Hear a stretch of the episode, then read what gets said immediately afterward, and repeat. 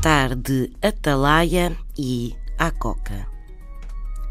Quando alguém fica à espreita, de sobreaviso, de observação ou ainda à espera num determinado local, diz-se que está de atalaia. A expressão remete para quem ficava de vigia na atalaia, ou seja, numa torre ou num lugar elevado, observando, vigiando o horizonte.